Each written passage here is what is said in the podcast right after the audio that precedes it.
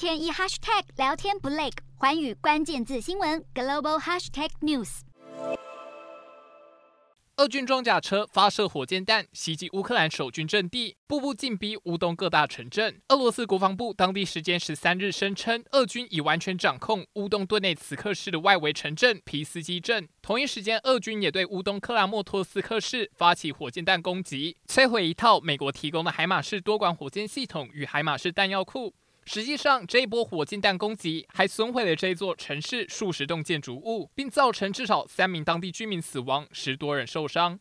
而最令国际社会担忧的扎波罗热核电厂，最近在经历了好几波攻势后，乌俄双方继续互控对方不顾辐射外泄风险，蓄意攻击核电厂。乌国政府指控俄罗斯故意破坏核电厂内部提供乌南地区电力的设备，而泽伦斯基总统也在十三日严正警告，会把攻击核电厂的俄国军人锁定为特殊目标。不过，好消息是，囤积在乌国港口内的粮食已经在联合国与土耳其等国的协助下，渐渐有所纾困。土耳其国防部表示，又有两艘运粮船在十三日驶离乌国港口，前往土耳其，其中一艘运载一万两千吨玉米，另一艘则载有三千吨的葵花籽。这代表，自从八月初以来，已经有多达十六艘载有谷物的船只离开乌国港口，全球粮食危机终于获得转机。而各国政府对乌克兰的协助还不止如此。泽伦斯基曾呼吁西方国家禁止俄罗斯人民入境，等同关闭俄国边境。对此，爱沙尼亚、拉脱维亚、芬兰与捷克等国最近也响应，并主张停止对俄国人发放签证，会是非常有效的制裁措施。不过，德国总理肖兹却持反对立场，他认为普丁才是罪魁祸首，不应该伤及无辜。而欧盟官员则在十一日回应表示，欧盟国家完全有自行决定是否发放签证，以及最最终拒绝俄国公民入境的权利。